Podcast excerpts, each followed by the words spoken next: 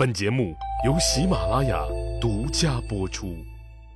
上集咱们说了，辛武贤觉得老将军赵充国几次三番跟他作对，把他封侯拜将的机会也彻底给搅黄了，所以极为不爽，发誓要狠狠地整一下赵充国。但是辛武贤怎么琢磨，怎么觉得自己扳不倒赵充国。之所以扳不倒赵充国，倒不是说赵充国路子野、官大、势力强，而是赵充国赵老爷子是国宝级的人物，威望太高。威望高还不是主要的，主要的是这个赵老爷子廉洁，在大汉朝少府这个最肥的岗位上待了好多年，天天和钱打交道。但老赵同志这么多年从不贪污受贿。更没有什么以权谋私、权钱交易这些问题，简直就是个没缝的蛋，蛆都下不进去。就在辛武贤懊恼之时，猛地一拍大腿：“我操，有了！我整不死你赵充国，我就整死你儿子赵昂，让你老来丧子，活活心疼死你！”啥意思？原来是辛武贤想起一事儿来，想起一件足以搞死赵充国儿子赵昂的事儿。这事儿还得从汉宣帝刘询和丞相魏相密谋干掉权臣霍光家族说起。当年霍氏集团被灭，霍家的死党都被牵连，一时间长安鸡飞狗跳，和霍家走得近的大臣人人恐惧。虽然在干掉霍氏集团的政治斗争中，张安世坚定地站在了刘皇帝一边，杜延年也没有参与霍家的叛乱，但张安世、杜延年这些霍光当年的重要政治盟友和骨干分子们，还是怕的那成宿成宿睡不着觉。毕竟他们和霍光渊源太深。至于这个原因，这次汉宣帝刘询也想借机好好整整他们。就在刘皇帝准备狠狠地对张安世、杜延年这些霍氏集团骨干分子深究治罪的时候，老将军赵充国突然深夜秘密进了一次皇宫，谁也不知道他和刘皇帝说了点啥。反正汉宣帝刘询打消了惩治张安世、杜延年的想法。只对张安世、杜延年这些中间派稍微敲打了一下，以示惩戒，还赦免了张安世的孙女儿张静。对建平侯太仆杜延年，也只是把他的四千三百户食邑缩减为两千三百户，也就是把他的两千户食邑收了回去，并把他赶出了中央核心决策圈但还是给他了一个当官的机会。让他去北地郡当太守，对抗匈奴去了。刘皇帝还颁布了大赦天下的诏书，也就是说，由于老将军赵充国的规劝，汉宣帝刘询没有把事态进一步扩大，更没有牵扯到更多人。可以说，对霍光集团的核心骨干张安世和杜延年，刘皇帝这次是相当的宽容。这当然是老将军赵充国跟刘皇帝秘密见面的结果。当然了，赵充国和刘皇帝见面这事儿和具体说了啥，才让刘皇帝回心转意，这在当时就是国家最高机密，谁也不知道有赵充国劝刘皇帝这回事儿。赵充国更是一直守口如瓶，除了对儿子赵昂说起过以外。从来没有告诉过任何人，可是这么机密的事儿，却让辛武贤知道了。原来呀，在上次平定羌族人的叛乱中，赵充国的儿子中郎将赵昂配合辛武贤一起去打羌族人。赵昂和辛武贤本来就是老乡，现在又一起下了乡，一起扛了枪，既是老乡，又成了战友。关系混成了个铁壳，俩人在一起吃吃喝喝是常事儿。男人嘛，不喝酒吹牛逼都能吹得满嘴冒沫子，一喝点啤酒，那嘴上更没个把门的了。新五贤能喝，那更能吹，他是酒泉太守。现在一说酒泉，您都知道，那是我们牛逼闪闪的卫星发射中心，大小火箭窜天猴似的嗖嗖往天上射。新五贤当然吹的不是火箭的事儿，他酒泉是边境城市，经常有匈奴人以及西域各少数民族朋友想来大汉朝耍个威风，占点便宜。新五贤喝点酒，吹的都是自己如何杀人砍人的牛逼。一段时间以来，他的老乡兼战友赵昂只有听的份儿。和辛武贤比起来，赵崇国的儿子赵昂实在没有吹牛逼的资本。终于有一次，在俩人都喝多了以后，在辛武贤再一次吹了牛逼以后，赵昂晕晕乎乎地说。其实我知道一个天大的秘密，就是不能说，不能说。同样醉醺醺的新五贤一下子来了兴致，他最爱听别人的秘密了，于是高喊着：“有啥不能说的？咱哥俩还有啥不能说的？快说，快快快快快说！”赵王摇了摇头，低声说：“事关皇上的秘密，真的不能说。”新五贤大笑：“别吹牛逼了，你还知道皇上的秘密？别扯淡了，你知道个屁呀！”赵昂一听，那可急眼了：“我真的知道，就是不能说出来。”真的，真的，谁骗你，谁他妈不是人养的！我真真知道。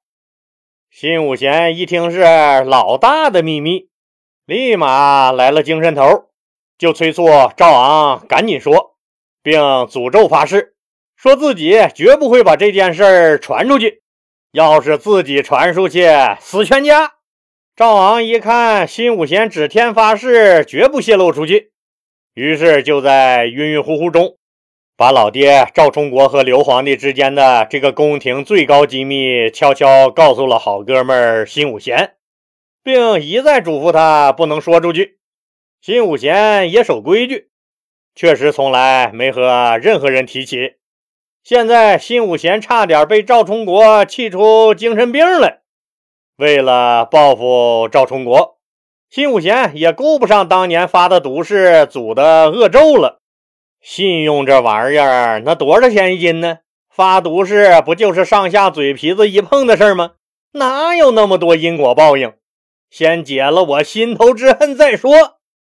赵充国呀，赵充国，你让我一时不舒服，我就让你们父子一辈子倒霉。于是。小肚鸡肠又极端无耻的新五贤立刻上书，告发中郎将赵昂泄露国家最高机密。汉宣帝刘询刘皇帝一看自己的秘密都被泄露了，那自然是大怒，下令把赵昂扔进了监狱严查。古往今来，那有几个官员是能经得住查的？尤其是皇帝，那想整你。所以，赵充国的儿子中郎将赵昂不但泄露国家最高机密罪成立，还查出来他曾经试图劝谏父亲不要提罢兵屯田这一对国家有利的政策。当然了，赵充国的家教那是非常严的。儿子赵昂除了这两项罪以外，其他问题一概没有。赵充国是个猛人。儿子赵昂自然不是孬种，他得知是自己的好朋友发过毒誓死全家的新五贤告发了自己，悲愤异常，觉得无耻小人新五贤那不配和自己呼吸同一个世界上的空气，新五贤暂时还不会离开这个世界，那就自己离开吧。反正自己是不屑和新五贤这种小人生活在一片天底下的，于是悲愤的赵昂在狱中自杀而死。这世界上最大的痛苦，可能除了幼年失去父母，就是晚年丧子了。得到消息的赵充国在椅子上愣愣地坐了一下午，一句话也没有说。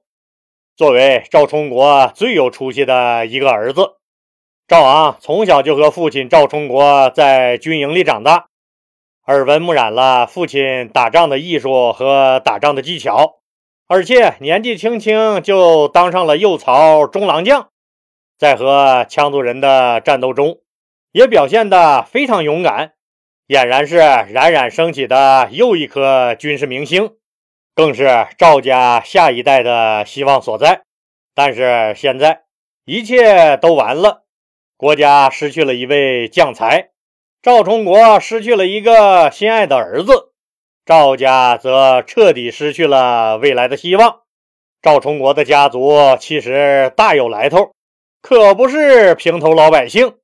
他们天水赵氏乃战国末年代王赵家的后人，人家也是皇族出身。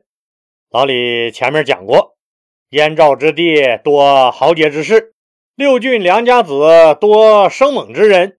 赵充国的家族身兼燕赵慷慨悲歌之血性，与陇西豪爽狠辣之性格，他们自然是咽不下这口气。纷纷要去搞死新武贤。其实这时候，新武贤也有点害怕了。凭着军事强人赵充国庞大的家族势力，搞死自己那不是不可能。而且自己还是在边境上当官，以赵充国的能量和他在边境少数民族中的巨大威望，可能自己死都不知道咋死的。所以。那段时间，辛武贤基本上处于半神经状态，一面加强酒泉的防御，一面谨慎出行，没必要不出门，就怕出门死在外头。家里老婆上街买菜，孩子上学，都是重兵跟随。其实他根本不用这样。老将军赵充国知道了赵家人准备报复新武贤的消息以后。召开了一次家族会议，赵家各位大佬悉数参会。老将军赵充国强忍着内心巨大的悲痛，毅然喝止了大家给他儿子报仇的想法。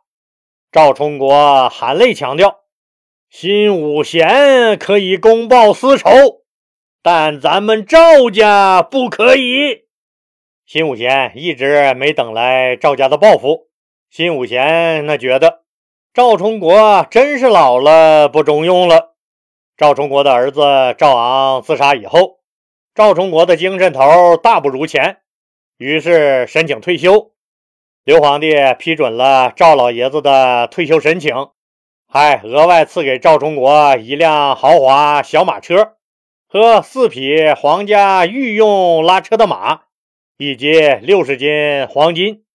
赵充国光荣退休。不过，在朝廷每次讨论边疆少数民族事务时，刘皇帝都要把赵老爷子请来听听他的意见。再说说赵充国极力反对去西北任职的新武贤的那个爱喝酒的弟弟新汤，果然被赵充国说中了。新汤这个货到了西北以后，喝酒继续，醉酒以后耍酒疯也继续。新汤这下子有玩的了，一耍酒疯就虐待殴打羌族人，一耍酒疯就虐待殴打羌族人，还羞辱人家羌族人的领袖，引得羌族人大为不满。最后，愤恨不已的羌族人再次反叛，大汉朝廷不得不再次派兵去平叛。刘皇帝这才由衷的感慨。老赵头看人，那真叫一个准。公元前五二年，赵充国去世，享年八十六岁，谥号为壮。赵老爷子去世的第二年，匈奴最大的领导呼韩邪单于来汉朝表示臣服，汉宣帝刘询大为感慨，又想起了为平定匈奴和西域少数民族立下贡献的老臣赵充国。把他立为麒麟阁十一功臣之一，名列第四位。这段历史虽然过去，但赵充国的赵家和新武贤、新建的矛盾一直存在。到了汉成帝时期，也就是公元前三零年，新武贤儿子辛庆忌的儿子，也就是新武贤的孙子。在大街上又公然杀了赵充国家族的一个人，汉成帝大怒，直接把辛武贤的孙子砍了脑袋。辛武贤的儿子辛庆忌也由中央干部被贬为了他爹辛武贤当年的职务——酒泉太守。赵辛两家的仇怨，竟然在三十多年后还未平息。又过了将近三十年。辛武贤的后人因为卷入到外戚的权力争斗中，被人告发，最终辛氏家族的十几名高官都被诛杀。老李只能说，冥冥之中天理昭彰，报应不爽，苍天自有公道。发毒誓死全家的，真的就死了全家。斗转星移，沧海桑田，转眼到了东汉末年。